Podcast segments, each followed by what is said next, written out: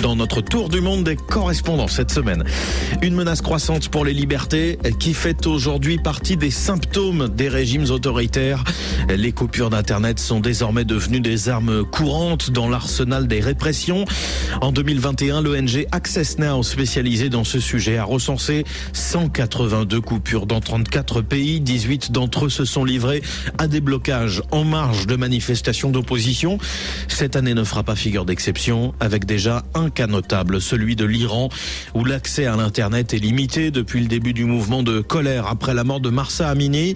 Les autorités ont largement limité le débit et l'accès à certains sites, notamment les réseaux sociaux, Siavash Gazim. La première mesure a été la restriction de l'accès à WhatsApp et Instagram, très utilisés par des millions d'Iraniens. Déjà Twitter et Facebook sont censurés depuis plusieurs années en Iran. Les autorités ont expliqué que les responsables de WhatsApp et Instagram avaient refusé d'accepter les lois du pays. Ensuite, avec la poursuite des manifestations, l'Internet sur les téléphones portables a été totalement coupé.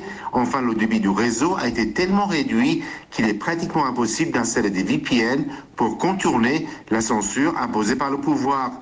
Ainsi, les autorités empêchent les manifestants de communiquer entre eux ou encore d'envoyer des vidéos sur les manifestations. Cela affecte de nombreux corps de métier qui utilisent ces réseaux sociaux pour vendre des produits ou encore faire de la publicité. Serge Ghazi à Téhéran. On part en Inde, démocratie la plus peuplée du monde.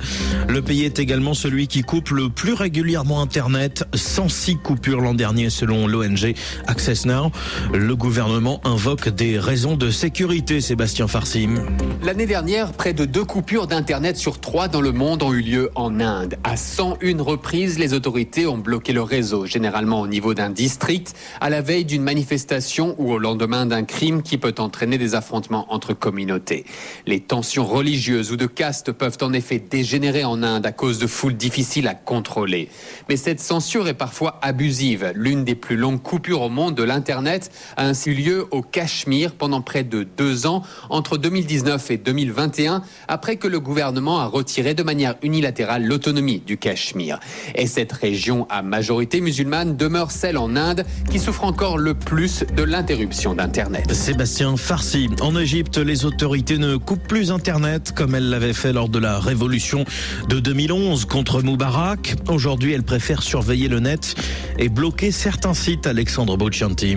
Ce site est inaccessible. La connexion a été réinitialisée. C'est la réponse que l'on reçoit en Égypte quand on cherche à ouvrir des sites considérés comme hostiles par les autorités.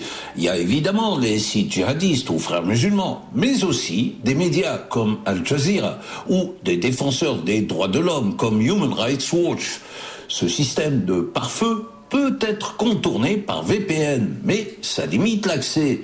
Il y a aussi la surveillance de la toile et des réseaux sociaux avec des programmes hyper sophistiqués vendus par les Occidentaux.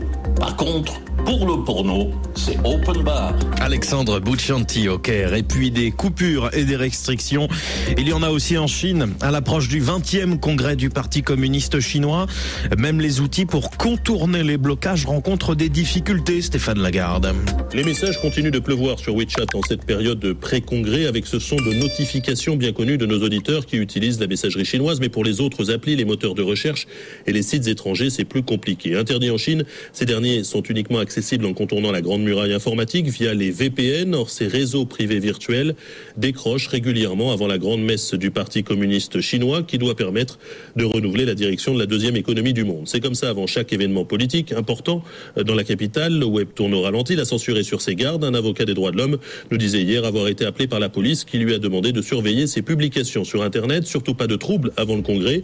Un film qui racontait la misère des paysans a été déprogrammé des plateformes en streaming et sur les réseaux, pas un mot sur la révolution des femmes en Iran. Stéphane Lagarde à Pékin et notre tour du monde des correspondants à retrouver sur RFI.fr.